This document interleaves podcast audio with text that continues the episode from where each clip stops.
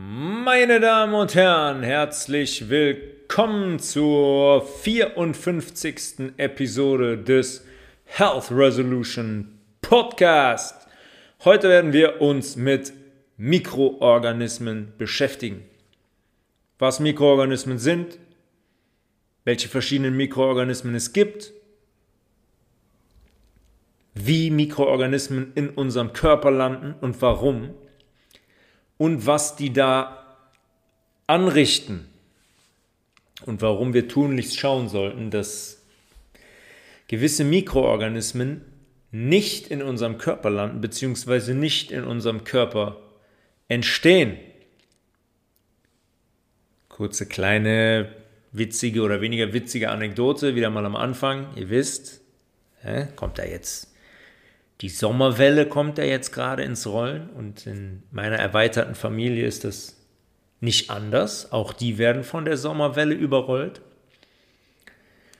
Dass meine Mutter ähm, vor ein paar Tagen zu meiner Tante gegangen ist, die einen Steinwurf entfernt wohnt, um sie zu bitten, ihr etwas vom Wochenmarkt mitzubringen. Allerdings ähm, ist die Tante gerade in Quarantäne und machte die Tür nur so einen kleinen Schlitz auf, so ein Minispalt, ne? Also nicht, dass da irgendetwas durchhuscht von außen nach innen oder von innen nach außen. Und hielt sich die Maske vor den Mund und sagte zu meiner Mutter, ich bin in Quarantäne. Und somit war das Gespräch mehr oder weniger beendet. Ihr seht, der Wahnsinn macht auch vor meiner Familie nicht halt.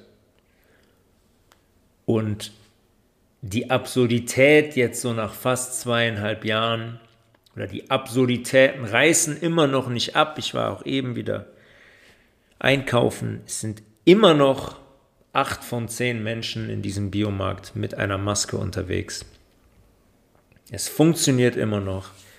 Die haben immer noch nicht verstanden, immer noch nicht hingeguckt. Drei, viermal gespritzt und weiter geht's. Kurze Anekdote am Anfang.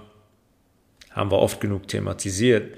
Heute ist das Thema, sind das Thema Mikroorganismen. Und weltweit haben wir jährlich 150 Millionen Pilzinfektionen, wovon 1,7 Millionen tödlich verlaufen. So gar kein Thema. Ich meine, jetzt haben wir gerade noch mal darüber gesprochen. Will man das mal in Inzidenzen abbilden? Diese 1,7 Millionen Todesfälle jährlich aufgrund von Pilzinfektionen und womit die zu tun haben? Ja, die entstehen nicht oder passieren nicht, weil 150 Millionen oder 1,7 Millionen Menschen barfuß durchs Hallenbad gegangen sind. Das war früher bei uns immer so ein Thema. Nee, nicht barfuß, sieh die Badelatschen an im Hallenbad, da kriegst du Pilze und alles drum und dran. Das war, wurde immer früher so dargestellt, als wäre das Hallenbad der kontaminöseste Raum, den man überhaupt betreten kann. Und wir durften da nie mit nackten Füßen, oh, ganz gefährlich, durchlaufen. Dass das grundsätzlich Unsinn ist, das besprechen wir heute ein bisschen. Unser Körper, unser Organismus besteht ungefähr aus 30 Trillionen Zellen. Ja, das ist ein hochgerechneter Wert. 30 Trillionen Zellen ist unvorstellbar. Ja, wir haben Nervenzellen, Leberzellen, Lungenzellen, Muskelzellen, Knochenzellen. In ihrem Aufbau variieren die grundsätzlich nur wenig. Wir haben das noch nicht besprochen, werden wir demnächst tun, die Zelle an sich mal zu ähm, skizzieren, was es für Bestandteile der Zelle gibt und welche Aufgabe die eigentlich erfüllen, weil wenn man unser kleinstes System, die Zelle, versteht, versteht man eigentlich auch das große Ganze sehr, sehr gut. Ich habe es oft gesagt, wie im Kleinen, so im Großen. Und so ist das bei der Zelle und beim Gesamtorganismus auch.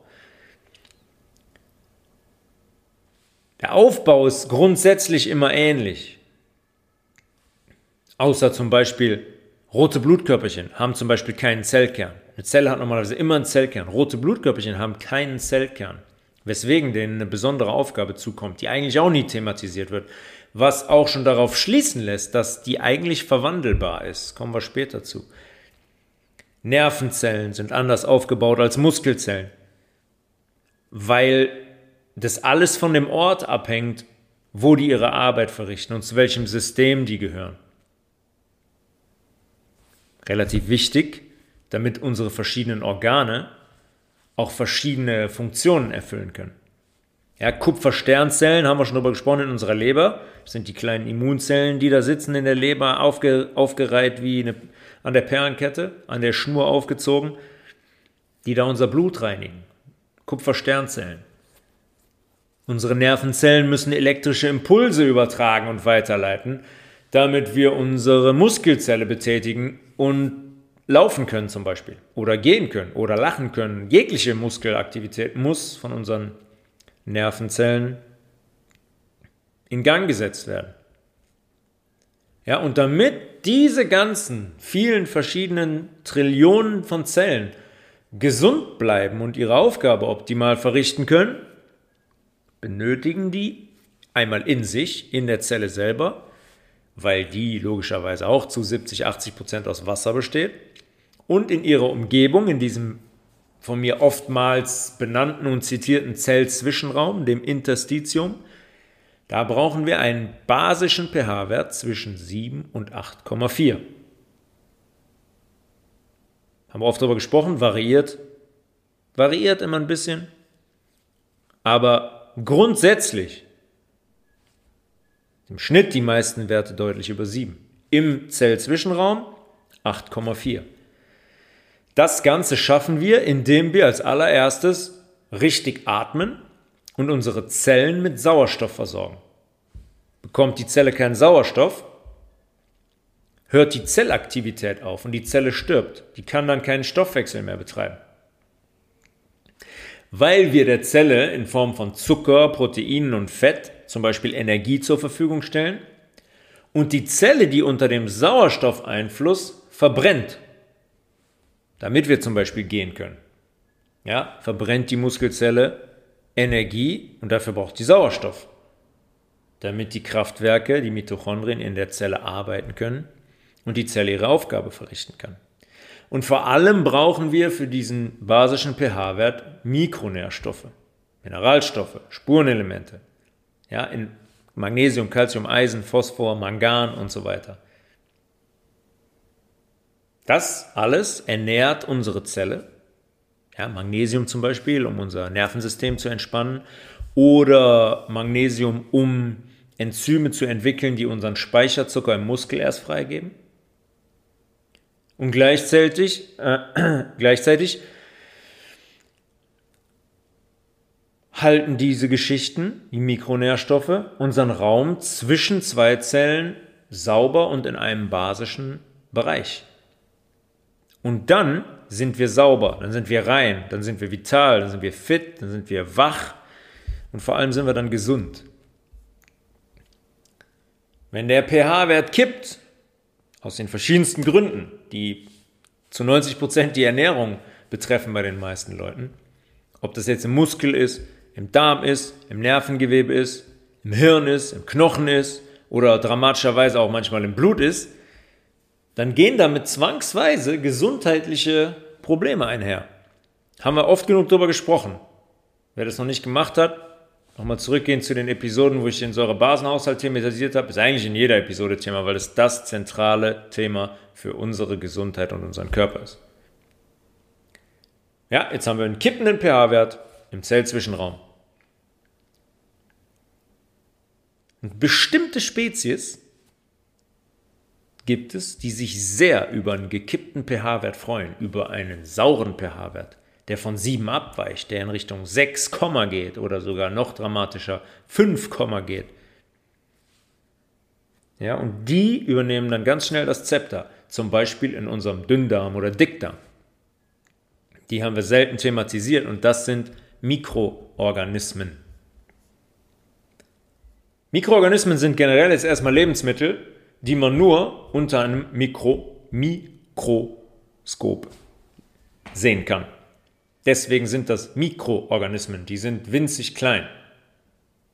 Mit dem bloßen Auge kaum zu erkennen, wenn sie allein unterwegs sind. Ähm, wenn sie schon so eine größere Familie sind, sich angesiedelt haben, zum Beispiel ein Schimmelpilz, dann ist der für uns sehr wohl sehr gut sichtbar. Zu den Mikroorganismen generell gehören Bakterien, Pilze, Mikroalgen und eigentlich auch Parasiten. Obwohl die meistens mit einem bloßen Auge sehr gut zu erkennen sind, wenn es zum Beispiel Würmer sind. Ja, es gibt Menschen, die haben Würmer in sich. Glaubt es oder glaubt es nicht, eine ziemlich fiese Angelegenheit. Da muss man auch schon sehr viel für tun, damit das passiert. Aber da sind dann zum Beispiel Bandwürmer im Darm unterwegs von einer Länge von 3, 4, 5, 6 Zentimetern und manchmal gab es auch schon Fälle, da war der deutlich länger als das, der Bandwurm. Ein sehr bekanntes Beispiel aus dem Biounterricht von früher für einen Parasiten ist zum Beispiel die Amöbe. Kann ich mich erinnern, haben wir thematisiert im Biounterricht, eine Amöbe, wie die aufgebaut ist, so Pantoffeltierchen und so weiter. Die sind stellvertretend für andere Mikroorganismen auch Einzeller. Das sind Lebewesen, die bestehen aus einer Zelle. Deswegen habe ich eben die Einleitung gewählt, um nochmal runterzubrechen, wie viele Zellen haben wir, wie viele verschiedene Zellen haben wir. Diese Mikroorganismen sind größtenteils, bestehen die aus einer Zelle. Und so eine Amöbe zum Beispiel ist auch so ein Einzeller, ein Parasit in dem Fall. Parasit heißt, nimmt sich Nutzen von der Umgebung, von seinem Wirt, von dem Menschen, aber gibt nichts zurück. Es gibt in der Natur zum Beispiel auch Symbiosen. Ja, Moos zum Beispiel auf, ähm, auf Pflanzen. Ich glaube, das ist eine Symbiose. Auf jeden Fall, auf jeden Fall gibt es das sehr oft oder im, im, ähm, im Unterwasser zum Beispiel. Ja, gibt es bestimmte Fische, die äh, die Oberfläche von anderen Tieren sauber halten und die befreien zum Beispiel. Da gibt es Symbiosen, der eine profitiert vom anderen. Beim Parasiten ist es nicht so. Wir profitieren nicht von einer Amöbe in unserem Dickdarm, wo die sehr oft vorkommt bei sehr vielen Menschen. Nee, die richtet da Schaden an. Wir haben nichts davon, also ist es keine Symbiose. Bakterien wiederum dürften eigentlich jedem von euch geläufig sein. Kennt jeder, schon mal gehört. Bakterien, ja, sind die Erreger, Staphylokokken, Streptokokken und wieder Antibiotikum vom Arzt, Bakterien. Das sind die Mikroorganismen, die eigentlich am häufigsten in uns vorkommen und die sind mitnichten immer ein Problem. Bakterien sind keine Krankheitserreger per se, sondern wir haben sehr viele wichtige Bakterienstämme in uns, zum Beispiel im Darm, die da einen relativ wichtigen Job machen wie zum Beispiel das Zersetzen und ähm, Verfügbarmachen von Ballaststoffen in unserem Dickdarm, im letzten Teil unseres Darms. Immer vergegenwärtigen. Magen, Zwölffingerdarm, Dünndarm, dann kommt der Dickdarm, dann der Ausgang. Immer wieder gut, das mal zu wiederholen. Kopf haben. Ballaststoffe wie Inulin zum Beispiel, ein sehr guter, gesunder Ballaststoff, die werden da von Bakterien zersetzt. Und zwar zu kurzkettigen Fettsäuren. Die kurzkettigen Fettsäuren, die halten das pH-Milieu im Dickdarm gesund und aufrecht und stabil und die ernähren gleichzeitig unsere Schleimhautzellen im Dickdarm. Die Schleimhautzellen befinden sich an der Wand unseres Dickdarms. Ohne die Ballaststoffe und die dazugehörigen Bakterien hätten unsere Schleimhautzellen also ein Problem. Die würden nicht mehr ernährt und der pH-Wert würde relativ dramatisch kippen. Und das ist heute sehr, sehr oft der Fall. Durch Industrienahrung und fehlende Ballaststoffe, es geht miteinander einher. Industrienahrung hat eigentlich keine Ballaststoffe. Ballaststoffe befinden sich in natürlicher Nahrung.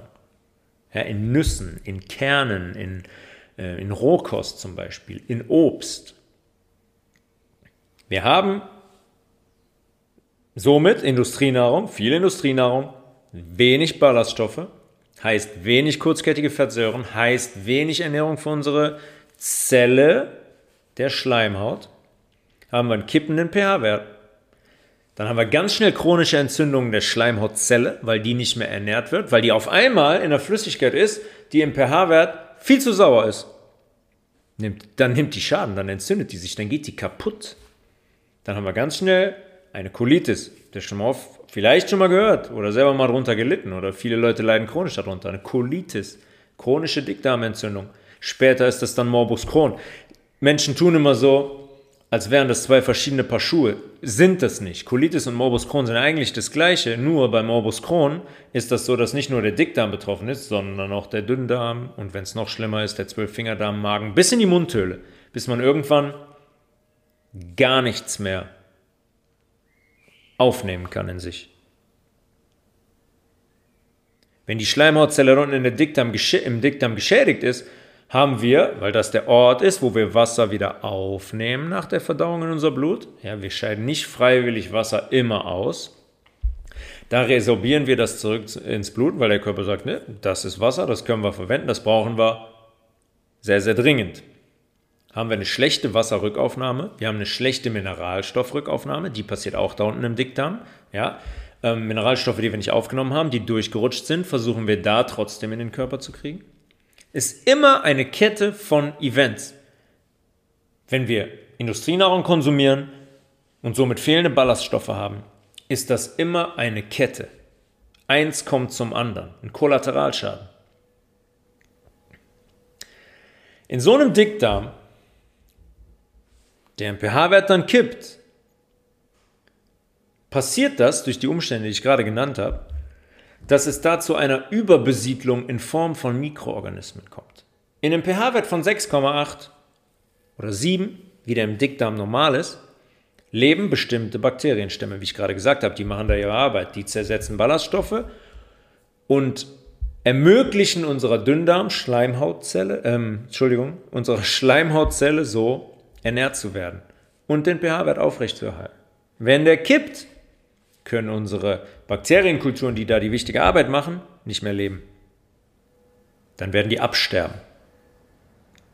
Dann werden sich da andere Mikroorganismen breit machen, weil unseren guten Bakterien einfach die Lebensgrundlage entzogen wird. Die können nur in einem pH-Wert zwischen 6,5 und 7,5 leben. Alles, was niedriger ist, führt dazu, dass unsere Bakterien, die wir da so dringend brauchen, absterben. Und andere Mikroorganismen mögen das aber sehr gerne in dem pH-Wert von 5,9 zum Beispiel. Deswegen entsteht eine Überbesiedlung mit anderen Mikroorganismen, die da nichts verloren haben. Mikroorganismen wie zum Beispiel Pilze, ganz oft Candida albicans, wenn ihr mal eine Stuhlprobe gemacht habt. Dann wird auf bestimmte Pilze getestet.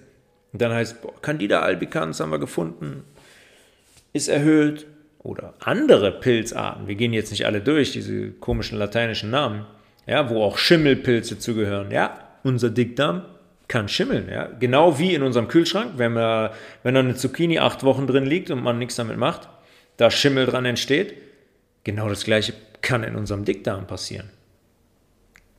Wenn wir dafür sorgen, über unsere Industrienahrung zum Beispiel. Ja, das ist euch, mittlerweile ist euch das bekannt, wir haben das oft genug thematisiert. Was Industrienahrung ist, Fleisch, Milch, Käse, Weißmehl, Zucker, Chips, Schokolade, Bier, blub. Ihr kennt die Kette. Wir haben jetzt also da unten viel zu viele, vor allem schädliche Bakterien, die guten sind weg, und vor allem Pilze, vielleicht auch Parasiten in Form von, von Amöben, und die betreiben da unten, weil es ja Einzeller sind, das sind lebende Organismen, betreiben die da unten Stoffwechsel, wie unsere eigenen Körperzellen auch. Stoffwechsel heißt, Stoff kommt zur Zelle, Zelle atmet und scheidet ein Endprodukt aus. Ja, wir essen was, wir essen zwei Äpfel, verarbeiten den und dann gehen wir auf die Toilette. Genau das gleiche macht der Einzeller in unserem Dickdarm.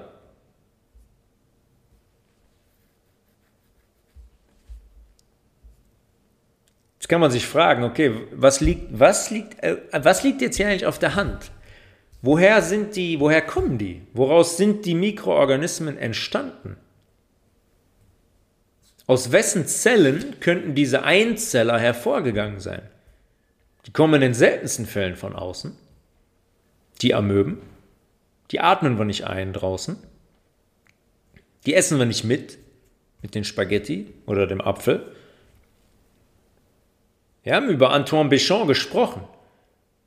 Und die ähm, Transformation von Zellen, dass es eine kleinstmögliche Einheit gibt, die der Microzymas genannt hat, äh, und dass eine Transformation von Zellen stattfindet, die der dokumentiert hat in Live-Blutanalysen.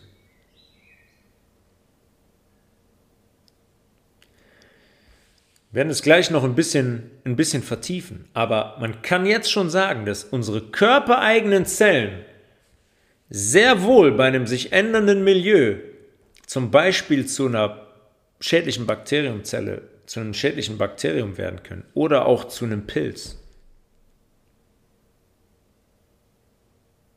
Und das funktioniert nicht nur in die eine Richtung, sondern das funktioniert auch in die andere Richtung. Und immer nur, weil der pH-Wert sich ändert. Bakterien können zu Hefen, auch ein Pilz, Hefen transformieren. Hefen können wiederum zu anderen Pilzen transformieren. Andere Pilze können wiederum zu noch anderen Pilzen transformieren, zu Schimmelpilzen zum Beispiel. Und auch am Ende können die auch wieder zurücktransformieren zu einer Körperzelle.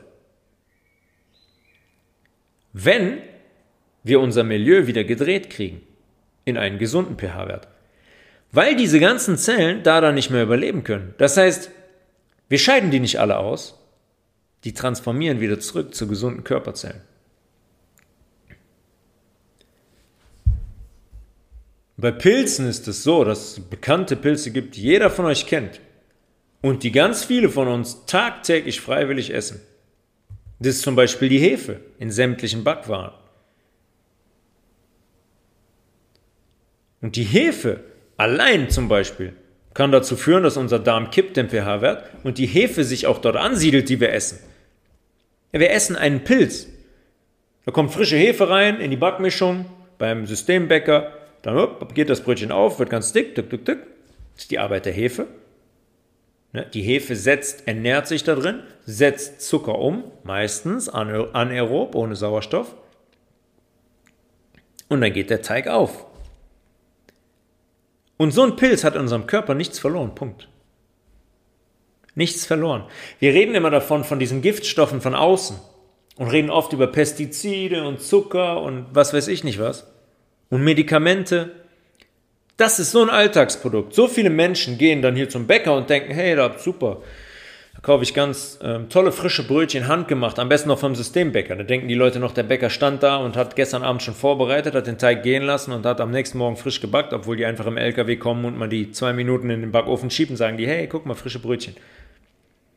Da ist die Hefe noch das, eigentlich dort das geringste Übel, was bei, dem, was bei diesem Brötchen noch alles drin ist.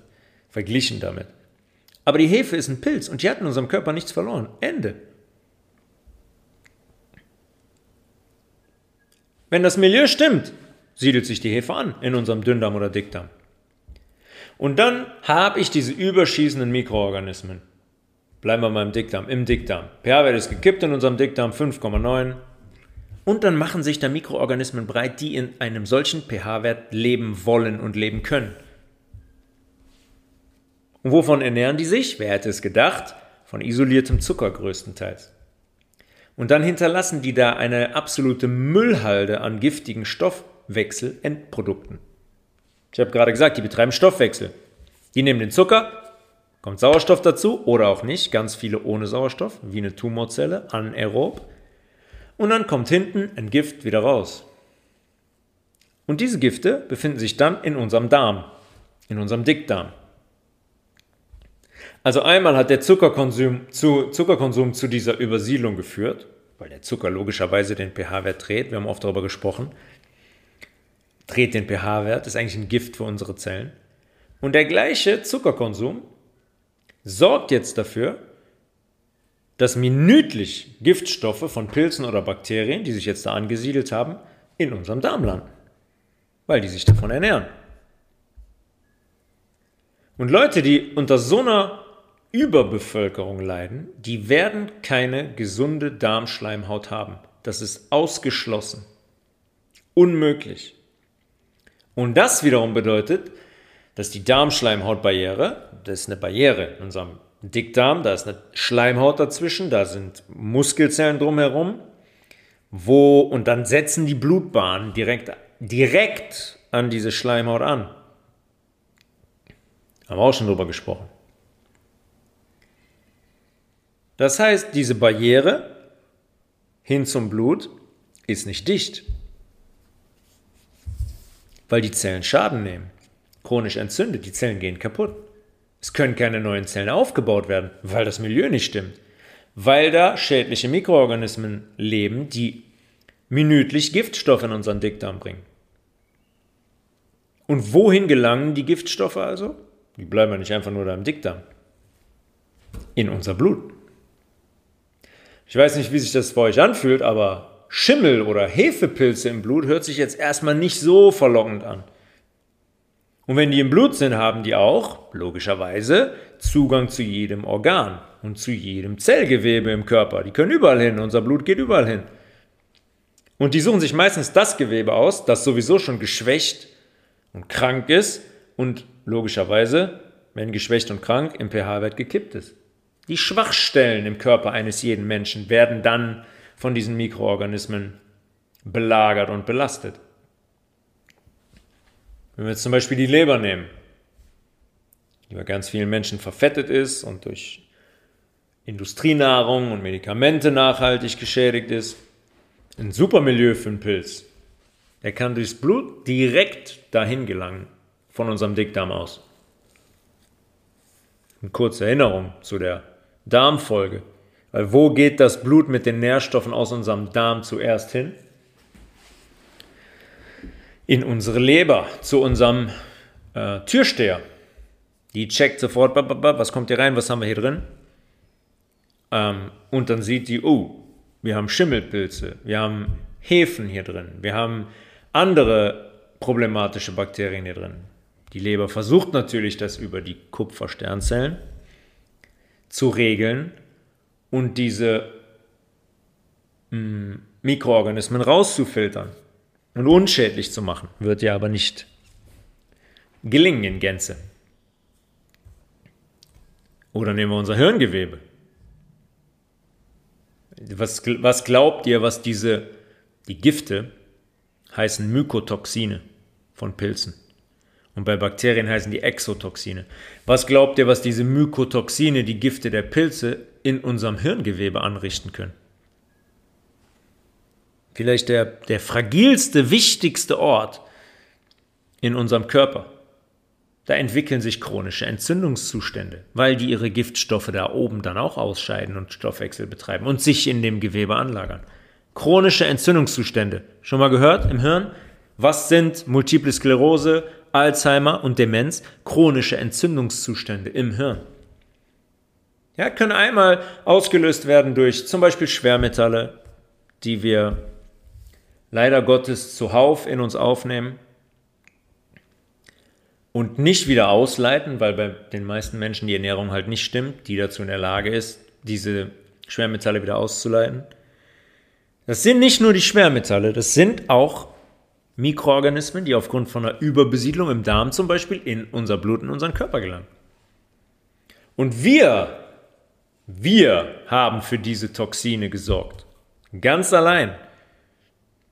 Wir haben diese Industrieprodukte, diese giftigen gegessen. Zucker, Kaffee, Milch, Cola, Käse, Fleisch, weiße Brötchen vom Systembäcker. Wir haben das konsumiert. Und wir haben dafür gesorgt, dass der pH-Wert in unserem Darm kippt, dass Mikroorganismen sich da ansiedeln können, die eine ganze Menge Gift produzieren. Tierische Produkte generell, die haben schon Mykotoxine in sich, zum Beispiel aus Pestiziden oder aus dem äh, Futtermais oder dem Futtersoja, die sehr schimmelanfällig sind. Wir essen das, wir trinken es mit in der Milch oder essen es mit im Käse oder essen es mit im Fleisch. Oder zum Beispiel aus Antibiotika, die großflächig an Tiere verfüttert werden, weil die werden nämlich aus Pilzen und Zucker hergestellt. typische Hefekulturen im Labor. Das ist ein Nährboden, um Dinge groß zu ziehen. Und Antibiotika werden sehr oft daraus hergestellt. In der Milch und Käse ist der Shit immer drin. Immer.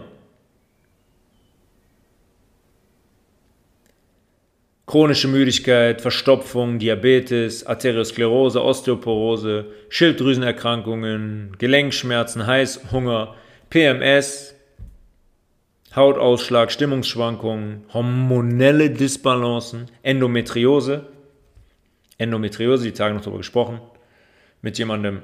Das Ausmaß ist im das Ausmaß ist ein absolut geisteskrank. Ich weiß nicht, ich würde glaube ich schätzen, dass so jede dritte oder vierte Frau schon mal was mit Endometriose zu tun hat. Das sind Zysten, die sich bilden in und außerhalb der Gebärmutter. Ja, da verlagert sich die, da wächst einfach Gewebe außerhalb der Gebärmutter heran oder auch innerhalb der Gebärmutter oder auch im Eierstock selber. Aufgrund der verschiedensten Giftstoffe und hormonellen Disbalancen. Und aufgrund von Produkten wie Käse, Milch, Fleisch und so weiter. Arthrose, vaginale Pilzinfektionen, chronische Kopfschmerzen, Allergien, Schlafstörungen. Alles Symptome, die ganz, ganz eng verbunden sind mit Mikroorganismen und mit Giften von Pilzen und Bakterien, die wir in uns haben, die wir aber nicht in uns haben sollen. Weil die Mikroorganismen selbst lösen die Symptome nicht aus, aber deren Stoffwechsel, äh, Stoffwechselgifte tun das. Die betreiben Stoffwechsel und feuern die Gifte in, in unseren Organismus, wie die lustig sind. Sie haben einen deutschen Biologen im 19. Jahrhundert, hatte übrigens auch viel mit Antoine Béchamp zu tun. Ähm, Rudolf Virchow, der hat mal gesagt, Moskitos suchen nach ruhendem Wasser, aber sorgen nicht dafür, dass der Teich zum Ruhen kommt. Ja, bevorzugter, bevorzugter Lebensraum für Moskitos sind stille Gewässer, ruhendes Wasser. Aber die bringen das Wasser nicht, den Teich nicht zum Ruhen. Die suchen das auf, weil das Milieu da gegeben ist, deren Lebensraum. Übrigens ein sehr interessantes Beispiel auch. Ist oft zu sehen bei ruhendem Wasser dass, dass das kippt, ruhende Teiche kippen, schlecht bepflanzte Teiche umkippen im pH-Wert. Flüssigkeiten müssen fließen. Flüssigkeiten müssen eigentlich fließen. So ist das in unserem Körper auch. Blut muss fließen. Arterielles Blut muss fließen. Venöses Blut muss fließen. Lymphatische Flüssigkeit muss fließen. Wir dürfen nicht zum Stillstand kommen. Je besser unsere Flüssigkeiten fließen, desto gesünder sind wir. Und was hat da primär mit zu tun? Der Wasserhaushalt und die Ernährung, weil die Ernährung entscheidet darüber, wie gut unsere Flüssigkeiten fließen können. Neben dem Wasser natürlich. Jetzt haben wir zum Beispiel Leute, die auf einmal weiße Hautflecken bekommen. Ganz typisch zum Beispiel. Ganz typische Erscheinung, Symptom für, eine, für die Haut, die Mykotoxine, die Gifte von Pilzen ausscheiden will. So weiße Flecken. Kann man sich nicht erklären. Die verschwinden auch nicht, weil die Leute ja nichts ändern und ihre Ernährung nichts damit zu tun hat, beziehungsweise die die Verbindung noch nicht herstellen können. Dann lässt man die schulmedizinisch untersuchen, Schulprobe zum Beispiel, und dann heißt es, oh, Sie haben eine Pilzinfektion, wir haben ja Candida albicans gefunden. Oder auch so Dinge wie, ähm, oh, wir haben Escherichia coli Bakterien in ihrem Stuhl gefunden. Und bei bakteriellen Geschehen wissen wir, was die Ärzte machen. Dann werfen die mit Antibiotika um sich wie verrückt. Übrigens, Antibiotika sind der einfachste Weg zu einer Überbesiedlung. Wenn ihr ein, zweimal im Jahr Antibiotika nimmt, perfekt. Antibiotika sorgt dafür, dass all die guten Bakterien in unserem Dickdarm absterben, sofort, bupp, direkt tot. Gleichzeitig dreht sich der pH-Wert und was passiert? Gleichzeitig können sich da Mikroorganismen breit machen, die einen sauren pH-Wert bevorzugen und uns schaden. Aber was macht die Schulmedizin eigentlich dann für den Fall, dass man einen Pilz vermutet, wenn man sagt, Candida albicans ist in ihrem Stuhl? Dann verschreibt man dem Kunden bzw. der Kundin was es für mich ist. Das sind keine Patienten und keine Patientinnen, das sind Kunden, die zu einem Arzt gehen. Kunden, wie im Einzelhandel, weil der Arzt verkaufen will. Und dann gibt es Antimykotika, Antimykotika, Anti-Pilzbefall, Anti-Pilzmittel. Und dann, wenn die Ärzte das verschreiben, dann wollen die ganz oft dazu zum Beispiel noch die, nehmen sie jetzt, aber dann müssen wir die Leberwerte im Auge halten und die Vitamin D-Werte im Auge halten und so weiter. Warum machen die das wohl? Hört sich jetzt erstmal nicht, nicht so toll an, wenn der Arzt mir sagt, ja, wir haben Anti, Antipilzmittel eine Woche, ist gar kein Problem. Nee, ist überhaupt kein Problem. Wir müssen nur die Leberwerte im Auge behalten. Aber das Mittel ist an sich überhaupt gar kein Thema. Das ist nur, ähm, nur um das im Auge zu behalten, damit da nichts passiert. Ja, und was kann da passieren? wenn man die Leberwerte im Auge behalten will. Wie wirkt dieses Antipilzmittel? Ja, wie gesagt, es sind Einzeller. Hefe- oder Schimmelpilze, jetzt bei einer Pilzinfektion in dem Fall. Sind Einzeller, genau wie unsere eigenen Körperzellen auch. Die betreiben Stoffwechsel und Zellteilung wie unsere eigenen Körperzellen auch. Und die Wirkstoffe in solchen Medikamenten wird nicht großflächig unterscheiden können zwischen Pilz und eigenen Körperzellen. Genauso wie es ein Antibiotikum nicht kann. Antibiotikum macht alles an Bakterien platt. Das die guten, die wir brauchen und die schlechten, die wir nicht brauchen. Diese Mittel schädigen logischerweise auch unsere eigenen Körperzellen. Gerade die Leberzellen, die mit der Entgiftung dieser Antimykotika, dieser Medikamente gegen die Pilze, als allererstes zu tun haben. Die sind die Frontline.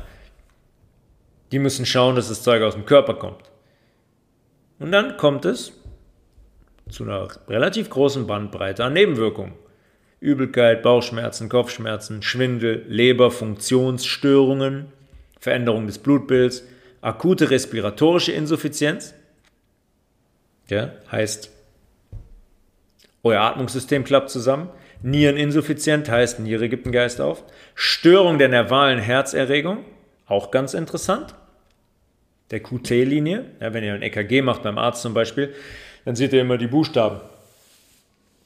Bis QT. Die QT-Linie.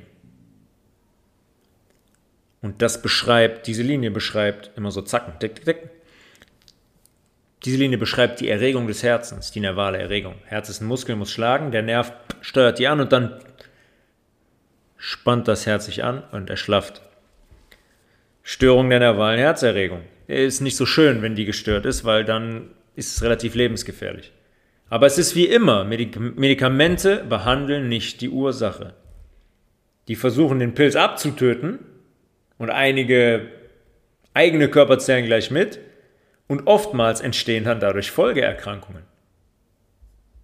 Ja, diese Medikamente drehen nicht den pH-Wert und das ist das, was man machen muss. Eine Umstellung der Lebensweise, weil ich bin irgendwie über meine Lebensweise hingekommen, dass ich Pilze im Darm habe zum Beispiel und von da aus im Blut und in anderen Organen und im Gewebe. Da muss ich meine Lebensweise ändern. Und zwar hin zu basisch. Ich muss meinen pH-Wert anheben. Das wäre mir lieber, als diese Antimykotika zu nehmen, die gar nichts ändern, sondern mich in große Gefahr bringen.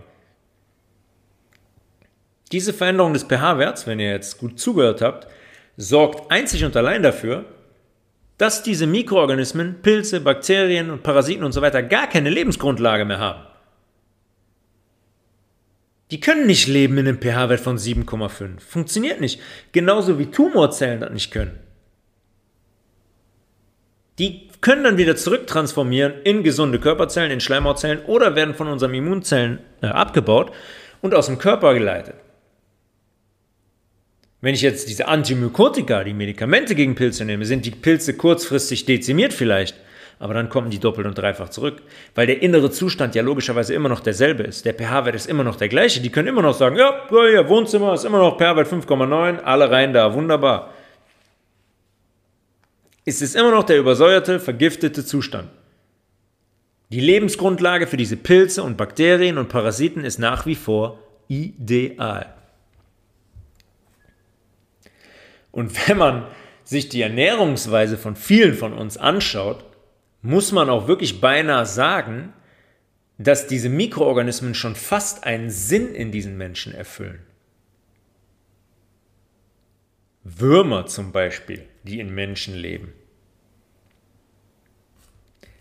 Weil durch den Stoffwechsel, den diese Mikroorganismen betreiben, kümmern die sich, habe ich ja eben gesagt, die verstoffwechseln Zucker zu einem Gift. Machen wir übrigens auch. Wir verstoffwechseln Zucker zu Alkohol. Genauso ein Gift. Wir machen nichts anderes als Mikroorganismen. Surprise, surprise. Alkohol bzw. Zucker ist ein Gift. Die gehen aber jetzt hin und nehmen viel von, den, von dem Zucker, von diesem isolierten Zucker, den wir tagtäglich essen, nehmen die weg und verstoffwechseln den. Die entlasten uns im ersten Schritt. Weil dieser ganze Zucker würde unseren Dickdarm ähm, akuter noch krasser schädigen. Das heißt, erstmal entlasten die uns kurz, kurz, werfen dann aber natürlich blöderweise eine Menge, von, eine Menge an Giften in unseren Organismus. Aber gerade bei so Bandwürmern zum Beispiel, am Ende muss man sagen, die halten die Menschen am Leben. Weil ohne die würde es wahrscheinlich schon sehr, sehr eng werden.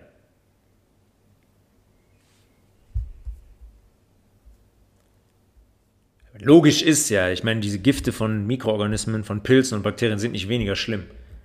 Aber theoretisch geben die den Menschen ein kleines Zeitfenster, ja, wie bei so Bandwürmern auch, ein Zeitfenster, in dem man etwas ändern kann.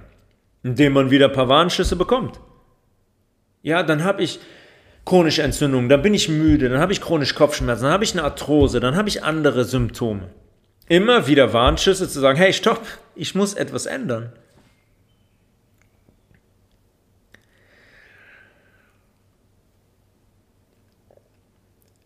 Diese Mikroorganismen entstehen in uns. Wie alles, fast alles in uns entsteht. Durch eine Veränderung der Umgebung in uns, in unserem Zellzwischenraum. Dann transformieren unsere Zellen in Bakterien, in Pilze, in Parasiten.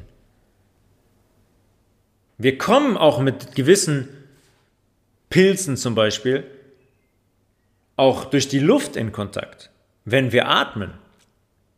Im Gegensatz zu irgendwelchen Virenaerosolen, die angeblich durch die Luft fliegen, was sie nicht tun. Aber könnt ihr hingucken. Schimmelpilze zum Beispiel, die bilden Sporen aus, die durch die Luft getragen werden. Das ist genau wie bei Blütenstaub oder Blütenpollen auch zur Vermehrung. Die fliegen durch die Luft, befruchten andere Apfelbäume, dann wachsen da Äpfel zum Beispiel oder ver verteilen ihre Sporen, da wächst dann wieder die eigene Pflanze 15 Meter weiter und dieselbe Pflanze 15 Meter weiter. Das funktioniert, aber genauso wenig wie wir durch eingeatmete Bakterien krank werden, bilden wir auch keine Pilzinfektion aus, nur weil wir mal Schimmelsporen in der Nase haben. Unser Körper ist so aufgebaut, dass der damit sehr, sehr gut klarkommt. Die Schleimhaut in unserer Nase, haben wir auch schon besprochen, wird besiedelt von Immunzellen. Da sind Härchen in der Nase, die filtern. Kommen die Immunzellen und sagen, danke, Schimmelspore, auf Wiedersehen. Ja, das ist dann eine Schimmelspore, die von außen in unsere Nase fliegt. Das ist kein geänderter pH-Wert im Dickdarm, der auf einmal 5,7 ist, wo etwas chronisch schimmelt, weil die Umgebung so ist. Unser eigenes Milieu entscheidet darüber, ob wir gesund sind oder ob wir krank werden oder krank sind. Die Regel gilt immer auf jedes Thema bezogen in unserem Körper. Kauft euch mal irgendwo im Reformhaus jetzt Samen, Gemüse, Gemüsesamen, Brokkolisamen und werft die mal auf Beton und dann guckt da mal, ob da eine Pflanze wächst. Die Pflanze braucht Genauso den Boden, die Feuchtigkeit, die Sonne. Das Milieu muss passen, damit die Pflanze da wächst. Und in unserem Körper ist das genauso. Das Milieu muss passen, damit diese Pilze da leben können. Und das Milieu muss passen, zwischen 7 und 8,4, sodass unsere körpereigenen wichtigen Bakterien da leben können und unsere Zellen gesund sind und bleiben. Heute ist es so, dass viele von uns das perfekte Milieu bieten. Für Bakterien, für Pilze und Parasiten. Ich denke, dass unzählige Menschen in diesem Zustand sind, ohne das zu wissen. Ich habe am Eingangs gesagt, 150 Millionen diagnostizierte Pilzinfektionen im Jahr. Die sind diagnostiziert. 1,7 verlaufen davon tödlich, 1,7 Millionen. Die ganzen anderen, die gar nicht diagnostiziert sind, tauchen natürlich in der Statistik auch nicht auf. Das macht die Schulmedizin auch kaum. Geht mal zum Arzt, zum Hausarzt. Kommt ein Blutbild. Guckt da irgendwer rein ins Blut, in der Live-Blutanalyse und checkt, ob da ein paar Pilze drin sind? Nee, natürlich nicht. Da werden die roten Blutkörperchen bestimmt, die weißen Blutkörperchen bestimmt, da werden die Leberwerte noch bestimmt und so weiter, werden die Immunzellen noch bestimmt. Und dann war's das. Vielleicht macht mal jemand eine Stuhlprobe. Aber auch das lässt nur bedingt Schlüsse darauf zu, was da eigentlich los ist. Und wie gesagt, dann kommt, äh, Candida albicans, müssen wir jetzt Antipilzmittel nehmen. Und dann treten Symptome auf und Krankheiten auf. Und dann reden wir davon, uns etwas in Anführungszeichen eingefangen zu haben. Wir fangen uns alles ein. Alles kommt von außen. Wir, wir haben da überhaupt nichts mit zu tun. Die Pilze und Bakterien und die angeblichen Viren, die es nicht gibt, fliegen in uns rein. Und dann haben wir uns dort eingefangen. Und dann haben wir Symptome. Wir, wir tendieren immer dazu, alles von, unsere, alles von uns weg, selbst wegzuschieben, weil wir dazu erzogen wurden, auch von dieser Industrie weil diese Industrie gerne Kunden empfangen möchte, wie ich eben gesagt habe. Und dann wenden wir uns an, wenden wir uns an, an Ärzte, die haben ja sowieso eine Bezeichnung und die dazugehörige Lösung und Leistung für alles. Und dann gehen wir so weit, dass wir uns Organe entnehmen lassen und Kniegelenke tauschen lassen. So weit gehen wir in unserer Fremdbestimmtheit und in unserem Unwissen. Wir sind es, die uns vergiften. Wir sind es, die schlechte Entscheidungen treffen. Wir sind es, die, die sich für Krankheit anstelle von Vitalität und Gesundheit entscheiden. Auch wenn nicht immer bewusst, weil das Wissen bei den meisten Menschen einfach nicht da ist und die Schulmedizin notorisch lügt. Weil sie Kunden möchte und keine gesunden Menschen, die ihre Verantwortung übernehmen.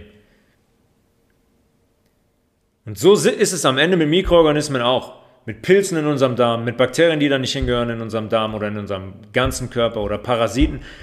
Die sind alle eine Folge, die Summe unserer täglichen Entscheidungen.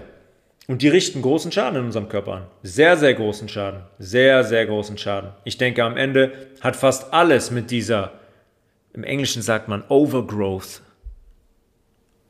zu tun. Da gibt es deutsche, manchmal nervt die deutsche Sprache, da gibt es nicht so schöne Wörter. Überbesiedlung. Überwachstum von Mikroorganismen. Ja, okay, bleiben wir dabei. Wir haben tagtäglich, wie immer, die Chance hinzuschauen und eine basische Ernährung zu praktizieren. Um größeres bzw. großes, sehr großes Leid in der nahen Zukunft zu verhindern. Macht, das, macht den Leuten das Spaß, wenn die mit einer künstlichen Hüfte rumrennen, einem künstlichen Kniegelenk,